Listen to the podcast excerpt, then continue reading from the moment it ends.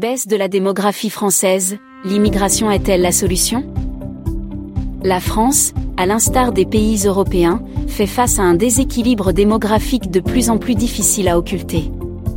En effet, selon l'Institut national de la statistique et des études économiques, les Françaises sont de moins en moins fécondes. L'on a enregistré que 723 000 naissances, soit 19 000 de moins par rapport à 2021.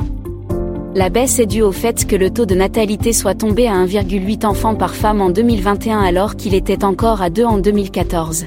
Aussi, autre constatation de l'INSEE, les femmes ont en moyenne leur premier enfant à 31 ans, contre 29 ans il y a 20 ans. Mais ce qui est en mesure de faire davantage peur, c'est que la population française vieillit de plus en plus.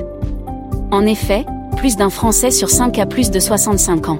Les migrants, même sous l'étiquette économique, ne vont pas manquer de venir à la rescousse de la démographie.